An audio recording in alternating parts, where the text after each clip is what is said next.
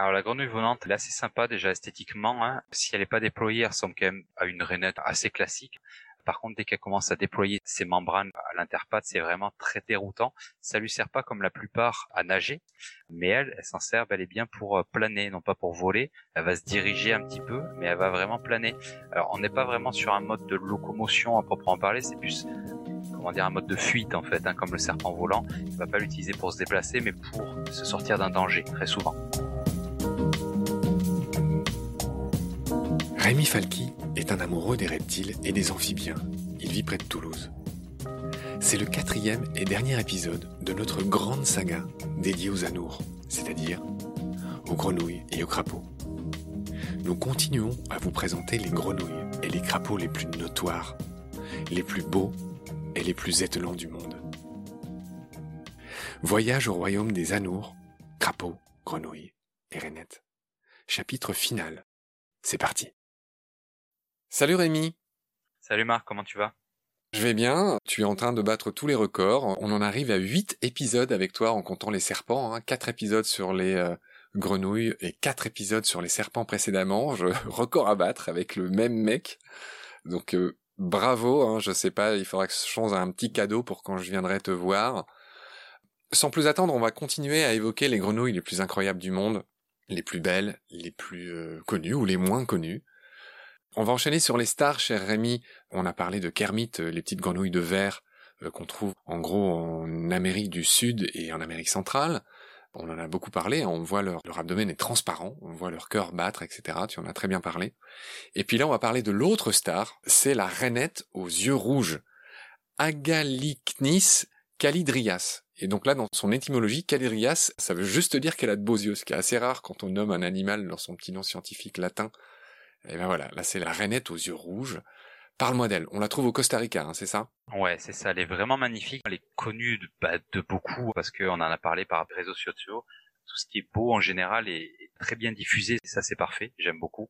Par contre, ce qu'on sait un peu moins, c'est qu'elle est très belle quand elle est active. Donc très souvent, on la voit en photo de jour. Ça, c'est des gens qui l'ont embêtée pour prendre la photo parce qu'elle est jamais active de jour. C'est une espèce, bon, on le voit à ses yeux, qui est principalement nocturne. La journée, si on sait pas qu'elle est là, on la voit pas parce qu'en fait elle est plate, euh, elle a les yeux fermés. Donc déjà pour voir ses yeux rouges fluo, bah, c'est très compliqué. Et en fait elle a les plates qui sont euh, repliées le long du corps. Donc en fait on va juste voir une petite auréole verte uniquement. On voit pas le bleu, on voit pas le jaune, on voit pas le orange, on voit pas le rouge, on voit pas toutes ces couleurs mis à part le vert. Et vu qu'elle se met sur une feuille, on ne la voit jamais. La nuit dès qu'il pleut, on a tendance à la voir un petit peu évoluer, bien entendu. Par contre, si on l'embête pas, on la verra jamais le jour. Donc euh, toutes les photos qu'on voit déjà, on peut se dire que c'est les gens qui sont allés un petit peu les, chatouiller, ou alors qui ont eu la chance de, euh, venir au bon moment. Mais effectivement, c'est une grenouille qui est très sympathique, euh, esthétiquement parlant, et qui est pas forcément excessivement menacée dans son pays d'origine. Donc ça, c'est un bon avantage. Alors c'est drôle parce que euh, en faisant quelques recherches sur la rainette aux yeux rouges, déjà sans le vouloir, je suis tombé sur son prix. Alors c'était terrible parce que j'ai vu euh, des animaux où il y avait écrit euh, produit numéro X, produit numéro Y, et j'ai vu que cette grenouille en France, ben, on peut la trouver pour 80 euros. Ah, ça coûte rien, oui. J'avais rien demandé et j'ai découvert que je pouvais acheter une... bon, ce que je ne ferai jamais. Hein. Elles appartiennent à la famille des Philomédusidés, donc il y a une idée de plante là-dedans, euh, méduse aussi, ça me paraît intéressant comme euh, étymologie. Et puis il y a un autre truc que j'ai découvert sur elles que je tiens à dire, c'est leur plasticité phénotypique. Est-ce que tu en as entendu parler? Euh, Comme la plupart des rainettes j'ai lu à propos de cette grenouille, donc la rainette aux yeux rouges, qu'en plus de sa beauté, euh, du fait que ce soit la grenouille emblématique du Costa Rica, etc., qui est le grand pays des grenouilles hein, arboricoles, des dendrobates et des philobates, j'ai lu que dans le cas de la rainette aux yeux rouges, ses œufs pouvaient éclore en avance si les circonstances l'exigent. Par exemple, s'il y a un serpent qui s'attaque aux œufs, il va y avoir une espèce de, de réaction chimique qui se fait et que le reste des œufs euh, qui sont pas mangés vont éclore et qui vont tomber dans l'eau. Ils peuvent être pondus sur des feuilles, je crois, et, du coup, euh, quand ça éclore, bim, ça tombe direct dans l'eau. Tu me confirmes? Je savais pas que ça s'appelait comme ça. J'avais l'information, c'est pas la seule, il y en a quand même beaucoup qui font ça, mais je savais pas que ça s'appelait comme ça. Ok, on va enchaîner sur la fameuse grenouille fouisseuse. Il existe des grenouilles qui passent l'intégralité de leur vie sous terre. Je l'ai appris en préparant l'émission, elles sont assez horribles, elles sont obèses, elles sont couleur vert de terre. Je veux bien que tu nous en dises un mot, on les trouve en Inde.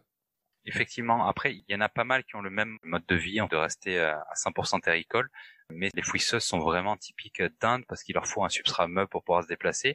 On a le même principe aussi en Afrique, où on a des animaux qui restent déjà 8 à 10 mois enterrés euh, sous le sable, et les Africains ont tendance à savoir où creuser pour pouvoir après récupérer l'eau de ces animaux-là, dès qu'ils sont dans des périodes un petit peu sèches.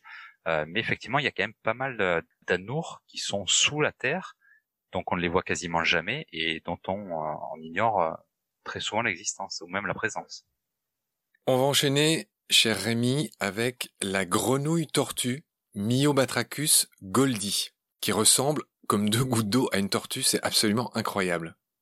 Effectivement, on en parlait tout à l'heure, ça fait partie des espèces qui sont euh, vraiment essentiellement terricoles, donc sous terre, hein, ni plus ni moins, et donc ont un aspect assez assez atypique elles ont pas besoin de plaire elles pour le coup. Elles ont vraiment euh, elles sont très vulnérables on le voit elles sont vraiment très très souples très vulnérables.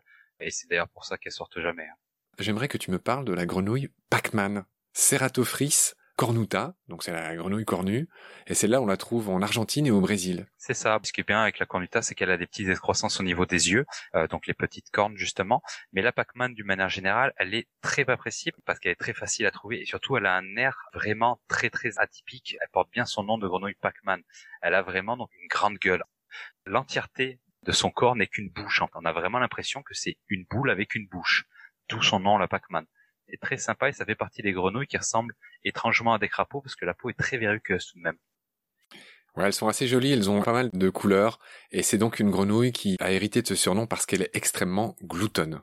C'est ça. Après, le polymorphisme qu'on peut avoir sur ces animaux-là, il est essentiellement dû à la captivité. En captivité, on sait, on a beaucoup de mutations génétiques. Dès qu'on les voit dans la nature, elles sont uniquement vertes avec quelques taches marron. Mais celles que tu as dû voir, je pense, sur Internet, le polymorphisme que tu as, c'est de la mutation génétique. Le polymorphisme, c'est la diversité des couleurs, pour le dire simplement. Oui, c'est ça. D'accord.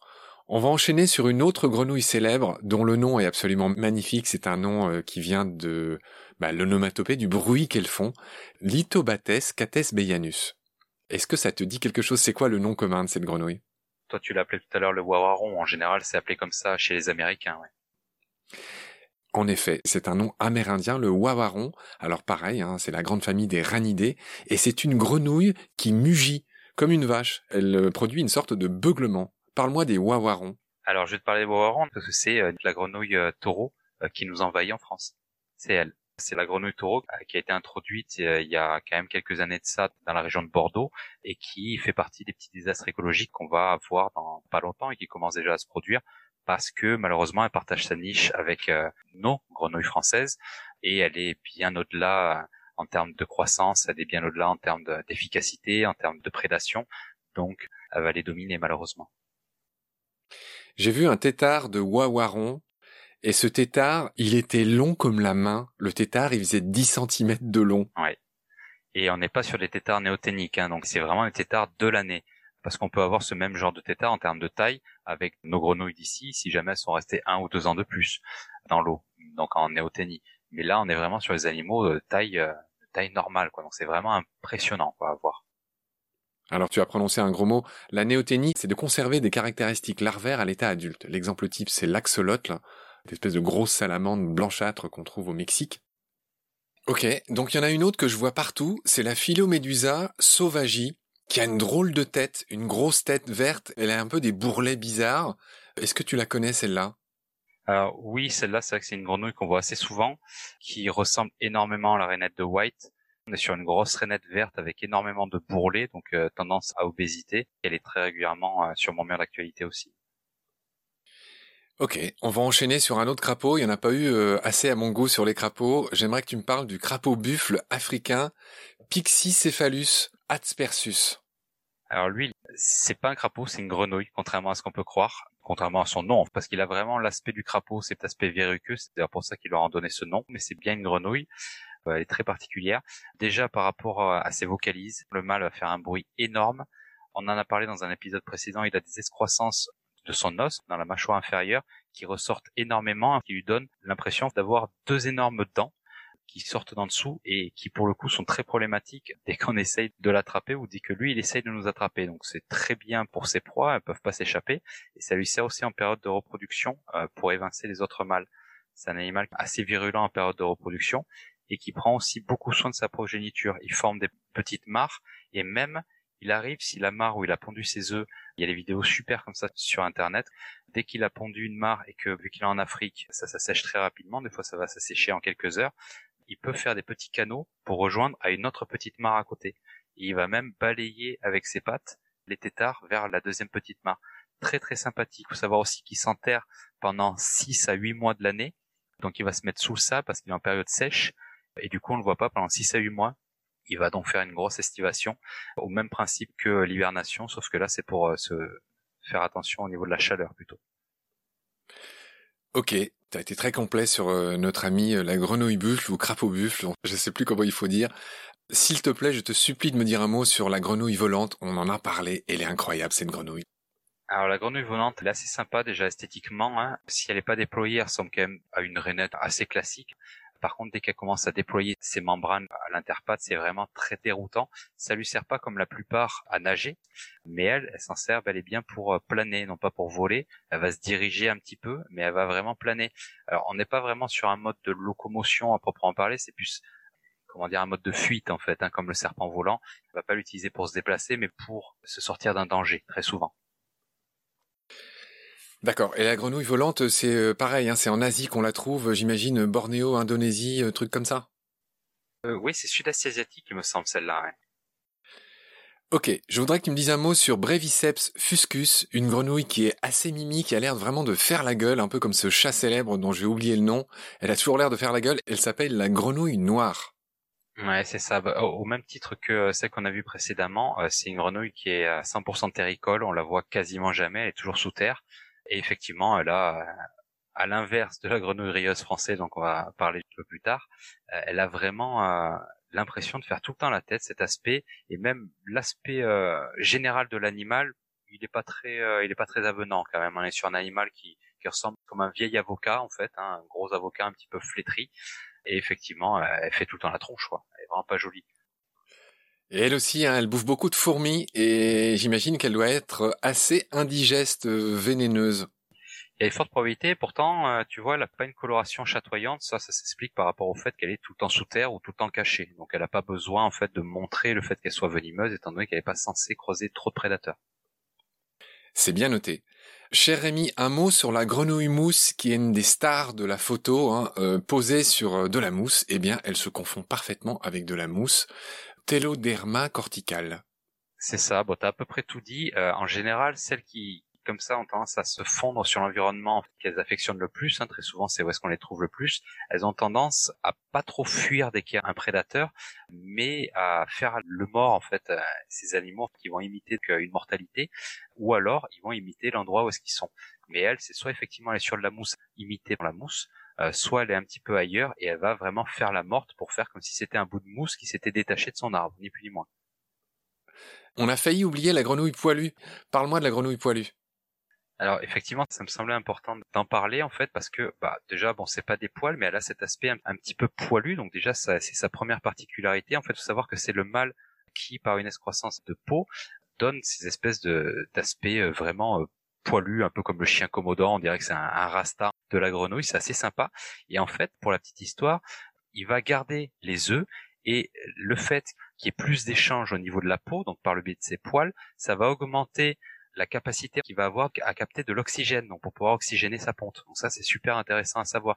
Les poils, ils vont être beaucoup plus abondants en période de reproduction, et ça va l'aider, donc ça va favoriser l'oxygénation pour lui-même et pour ses œufs. Donc ça, c'est assez intéressant. Il a une deuxième particularité qui est assez méconnue, c'est qu'il a également des griffes.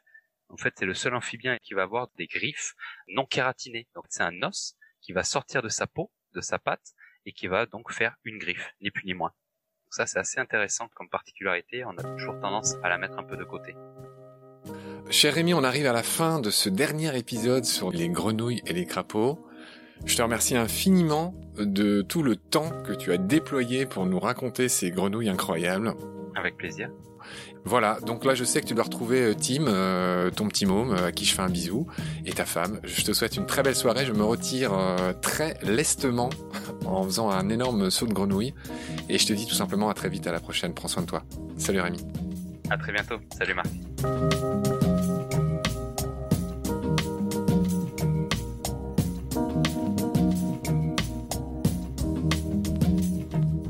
C'est la fin de cet épisode, merci de l'avoir suivi.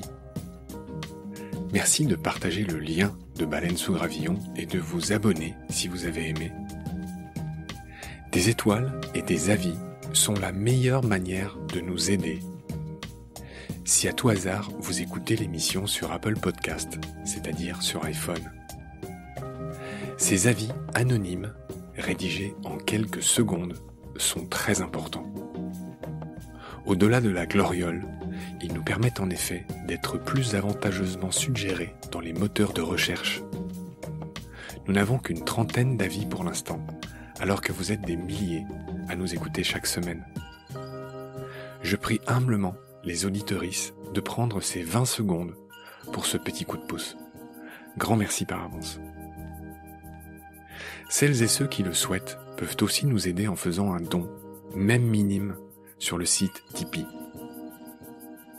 Je refuse de faire de la pub pour préserver notre indépendance et votre confort d'écoute. Mais ce podcast indépendant est fait sans aucune aide. Il n'est pas monétisable et j'y consacre 200% de mon temps. En attendant de trouver un partenaire auquel je lance un appel, et avant de devoir bientôt arrêter Baleine sous Gravillon faute de financement, je remercie du fond du cœur les abonnés et les futurs partenaires qui peuvent nous aider.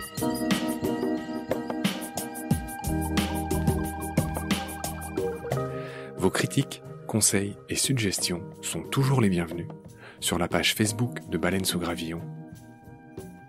Je remercie aussi tous les photographes animaliers qui viennent chaque semaine en toute simplicité, en toute générosité, partager leurs sublimes photos sur la page de Baleine sous Gravillon. Je remercie enfin mes équipiers pour leur aide précieuse. Sans oublier Félix Labande, l'auteur sud-africain de la chanson du générique. Je vous retrouve très vite pour un nouvel épisode. Et d'ici là, prenez soin de vous et de ce qu'il y a autour de vous. Merci. À bientôt.